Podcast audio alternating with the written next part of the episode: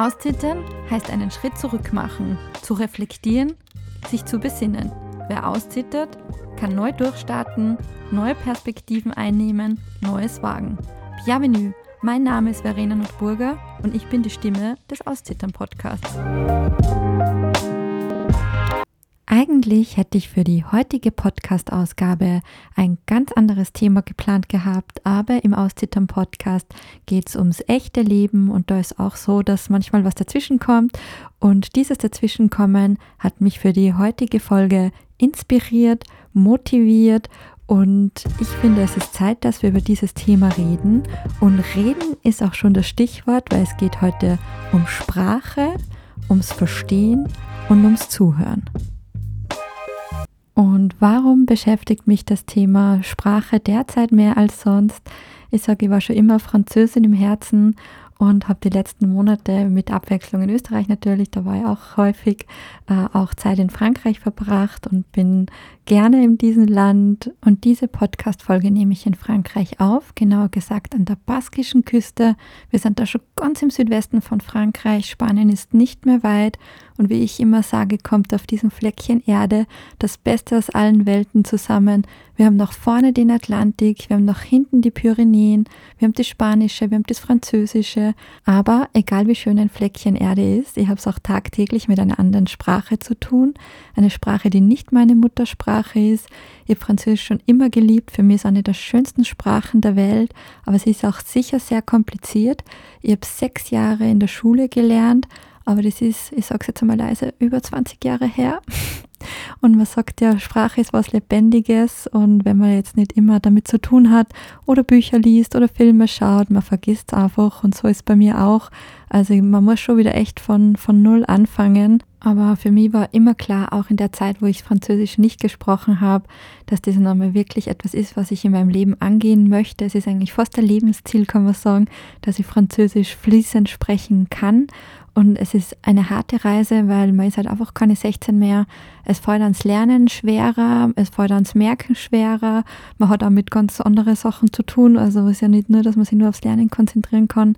Also, ähm, aber ich denke, wenn man so ein Lebensziel hat, dann ist man auch motiviert genug, das dann auch durchzuziehen, egal wie, wie schwierig oder wie hart es ist. Aber natürlich verändert so sprachliche Herausforderung, sage ich mal, im Erwachsenenalter, ein bisschen den Blickwinkel, weil zum Beispiel, wenn ich jetzt in Österreich bin und ich merke, es spricht jemand Deutsch mit mir, dessen Muttersprache es nicht ist, also ich feiere das innerlich jetzt so viel mehr ab, weil ich einfach selbst weiß, wie viel Anstrengung und Schweiß da dahinter ist. Und ich bin absolut der Meinung, dass wenn man in einem Land lebt, dass man die Sprache können muss. Und man tut sich aber auch selber angefallen, weil die Sprache öffnet die Türen aber es ist mit so viel Überwindung zum Teil verbunden, weil es fallen einem die Worte nicht ein, dann muss man es umschreiben, dann will man es besonders gut machen, dann wird man auch manchmal ein bisschen nervös. Also es ist einfach wirklich ein tagtäglicher Kampf und manchmal fühlt man sich sogar ein bisschen wie ein Kind, muss man sagen, weil man sich einfach nicht so artikulieren kann und wo dann immer so der Tiefpunkt kommt und ich weiß, sie meinen das überhaupt nicht böse, aber wenn sie dann das, was sie sagen, mit Gestikulationen verbinden, also wenn, keine Ahnung, Essen ist jetzt ein banales Beispiel, aber dann würden sie so mit dem Finger so zum Mund zeigen oder ich war jetzt in der Apotheke und die Kratzen hat es mir halt dann auch so gesagt, obwohl ich das Wort eh kenne. Also das finde ich dann echt immer mit sehr viel Schamgefühl verbunden, weil du denkst, ja, okay, ich check schon, ja, voll nett von dir, aber bitte lass die Gestikulation weg. Ich habe mir dann natürlich mit Frankreich und Französisch einen besonderen Endgegner ausgesucht, weil ich glaube, jeder, der was schon mal in Frankreich in einer Boulangerie mit seinem Schulfranzösisch was bestellt hat, weiß, dass hier die Anstrengung und der Schweiß nicht immer abgefeiert wird um das einmal höflich auszudrücken. Und ich habe jetzt auch so eine bezeichnende Geschichte am Markt von Biarritz vor ein paar Wochen erlebt. Ich habe meinen Einkauf auf Französisch gemacht, hat eh was ganz gut funktioniert, aber er hat mir vorher schon mal gefragt, woher ich bin. Man hört es natürlich, ja, der Akzent ist da. Und äh, habe dann noch Thymian gekauft. Und ich habe es wirklich falsch ausgesprochen. Also Mia Culpa hat es echt nicht verstehen können. Aber ich habe es dann halt am Handy gezeigt und er dann, ah, okay. Und dann hat er einfach zum Standler nebenan rüber geschrien, hey, wie die Österreicherin Thymian sagt.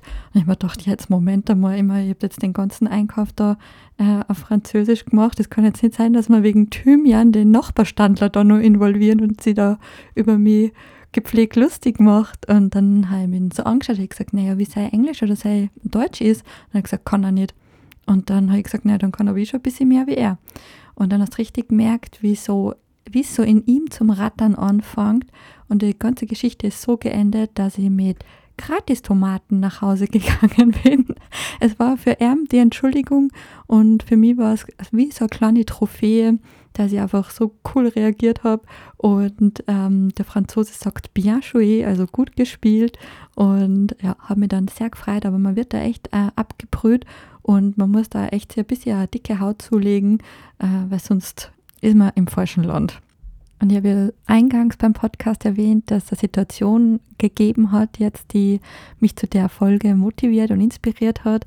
Und ich möchte jetzt noch ein bisschen tiefer ins Thema Sprache und Verstehen eingehen, aber nicht, äh, weil es ums Französische geht, äh, sondern weil es einfach eben dieses Fremdsprachenthema an manchmal wieder auf was aufmerksam macht, was man vielleicht in der Muttersprache zwar weiß, aber nicht so bewusst erlebt. Und zwar war ich im Yoga-Studio und natürlich Kurs auf Französisch und die Lehrerin hat am Anfang eine Geschichte erzählt. Sie war selber im Yoga in Paris, sie hat zwei Stunden gemacht. Eine Stunde hat sie zum Weinen gebracht vor Aggression, weil irgendwie der Lehrer in ihrem Verständnis nicht unbedingt äh, der Yogalehrer war und Philosophien und Sachen verbreitet hat, die, die sie wirklich aggressiv gemacht haben. Und, äh, und eine Yogastunde hat es vor Freude zum Weinen gebracht, weil das einfach so positiv und sie so berührt hat. Und ich bin da so auf meiner Matte gelegen und habe der Geschichte so gelauscht und habe mir aber dann gedacht, ich habe es nicht richtig verstanden.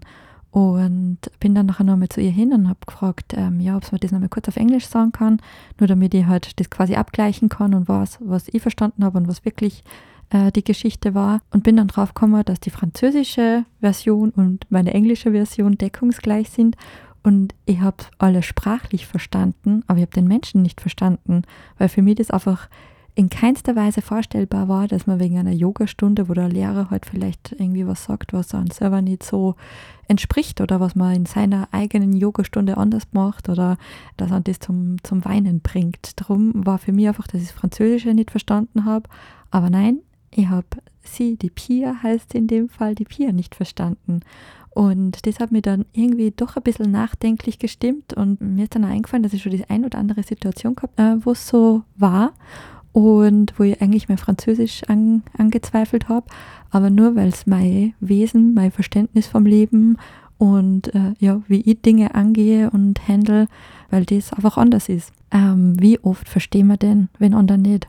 Auch wenn wir in der gleichen Sprache uns unterhalten, weil es unser Bezugsrahmen nicht hergibt. Die Erfahrungen, die wir gemacht haben, komplett andere sind. Wir können den gar nicht verstehen, weil unser Wesen ein anderes ist, die Sozialisierung ein andere ist oder weil wir einfach gerade überhaupt keinen Bock haben, da in das Thema reinzugehen, weil es vielleicht unser eigenes Leben hinterfragen könnte, wir uns mit was äh, konfrontieren müssten, über was wir vielleicht auch gar nicht so gern nachdenken. Es gibt einfach Dinge, die hören wir nicht gerne und dann ist einfach so ein bisschen am einfachsten. Wir machen die Schublade auf, ähm, geben den da rein, kategorisieren den und weiter geht's. Und ich glaube, es ist teilweise nicht einmal böse gemeint, sondern es dient einfach der Komplexitätsreduktion. Das heißt, wir machen ein ohnehin schon sehr stressiges und kompliziertes Leben ein bisschen einfacher, indem wir uns jetzt nicht nur auch nur mit dem auseinandersetzen. Aber wenn wir uns einmal die Frage stellen, warum wir in Kommunikation gehen, dann ist es, weil wir gehört werden möchten. Und ich glaube, das, das geht beim Kaffee los, den man beim Kellner oder bei der Kellnerin bestellt man möchte gern, dass das der Kellner hört, versteht und uns den Kaffee bringt, weil wir Lust drauf haben oder gerade Zeit haben. Und das endet beim Streit, bei der Diskussion, wo man mal den Emotionen freien Lauf lässt, wo man mal alles sagt, was an eh schon die letzten Monate so am Nerv geht. Und es ist nicht, dass das so eine schöne Situation ist und dass wir deswegen da reingehen.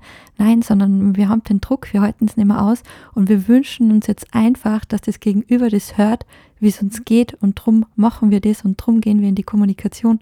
Und jemanden zu verstehen bedeutet nicht, dass man jeden Standpunkt teilen muss oder dass man sagen muss, du hast recht, ich habe Unrecht. Es geht einfach viel mehr, dem anderen mal ein Ohr zu schenken, wirklich einmal zu schauen und zu hören und reinzuspüren, was sagt er jetzt eigentlich, was ist seine Botschaft, was ist der Inhalt, was sind die Worte. Und weil es oft darum geht, ausreden lassen in der Kommunikation, ist eigentlich basic, fällt mir manchmal schwer, ich bin auch manchmal sehr dynamisch in Gesprächen, aber ich glaube, es geht viel mehr ums Ankommen lassen. Einmal das wirklich bei sich selbst ankommen lassen, was sagt der andere eigentlich gerade. Und ich glaube, wenn man das macht, dann fällt dann automatisch einmal das Ausreden leichter, weil man nicht gleich agiert. Und wir haben viel mehr die Möglichkeit, den anderen zu verstehen, weil wir einfach uns selbst und dem Gegenüber ein bisschen mehr Raum lassen. Und dieses Raum geben, wenn wir jetzt in derselben Sprache denken, dann kann dies Neugierde sein, Neugierde auf das, was der andere jetzt zu sagen hat, was seine Meinung ist, wie er die Dinge sieht. Es kann Empathie sein, dass man wirklich sagt, man will sich jetzt in den anderen reinversetzen, um das zu verstehen, was er sagt. Ich lasse jetzt meine drei Schubladen zu und es geht jetzt einmal wirklich nur um den Kern von demjenigen. Und das beginnt im Privaten, dass man Kollegen, Familie, Freunde das Gefühl gibt, dass man das, was sie sagen, ankommen lässt und endet gesellschaftlich. Und ich glaube, gesellschaftlich haben wir gerade eine Riesenaufgabe, was Raum geben betrifft, ankommen lassen, das, was der andere sagt, einmal die drei Schubladen zulassen, einfach zuhören und es wirken lassen. Und wenn es mir gar nicht taugt, ja, dann gehe ich morgen nicht auf ein Bier mit ihm und ich kann mich von Menschen sehr gut fernhalten. Aber es ist auch kein Grund dafür, dass man alles in völliger Aufgeregtheit in der Luft zerfetzt, äh, nur weil es meine Ohren gerade nicht gefällt, was ich hier höre. Und es gibt einfach so viele verschiedene Menschen, verschiedene Denkweisen. Und manche gehen in eine Richtung, braucht man gar nicht reden, aber es kann einfach nicht sein, dass wenn es nicht schwarz oder weiß ist, sondern ein bisschen in Grauschattierungen, dass man das schon gar nicht mehr aushalten. Und wenn wir jetzt nochmal den Spruch betrachten, Sprache ist etwas Lebendiges aus einer anderen Perspektive, nicht aus der Perspektive, dass es sich immer weiterentwickelt oder dass man es halt immer üben muss, damit man es quasi verinnerlicht, nein, sondern vielmehr aus der Perspektive, dass wir damit unsere Lebensmodelle erklären, dass wir unsere Sichtweisen erzählen. Natürlich wird es dadurch sehr lebendig, aber ich glaube, diese Lebendigkeit ist per se etwas sehr Gutes. Ich glaube, wir müssen nur wieder davon wegkommen, dass wir sie so emotionalisieren, wie wir es gerade machen, weil ich glaube, das ist einfach das Belastende. Und es tut einfach auch nichts Gutes, was das Zuhören und das Verstehen betrifft. Ich glaube, wir brauchen nur so denken, reden wir gern mit jemandem, der schreit und schon aufgebracht ist. Nein, da man nicht. Und ich glaube, so ist einfach gesellschaftlicher äh, die Gesellschaft ist so aufgebracht, so emotionalisiert, dass man einfach, glaube ich, dem anderen schon ein bisschen aus dem Weg gehen, weil es einfach anstrengend werden kann. Und dazu passend zum Thema Emotionalisierung, Aufgeregtheit und Sprache habe ich heute zufällig noch ein französisches Wort gefunden, worüber ich sehr schmunzeln musste. Und zwar, das ist die La Sensation. Und es ist wie bei uns so die Sensation, der Schocker, die Aufgeregtheit. Und dann zum anderen ist es aber auch das Gefühl und die Emotion. Ich wünsche mir jetzt, dass ihr bis zum Schluss zugehört habt, dass ihr mich verstanden habt, dass ihr mich ankommen lassen habt. Wir müssen nicht alles teilen, aber ich freue mich natürlich trotzdem, wenn ihr den Podcast abonniert. Ich habe es heute sehr genossen, so einen kleinen Exkurs zum Thema Sprache zu machen und freue mich auf die Podcast-Folge in 14 Tagen wieder. Und ihr wisst jetzt vielleicht, warum der Anfang und das Ende vom Auszittern-Podcast ein bisschen französisch ist. Und in diesem Sinne, bisous und à bientôt!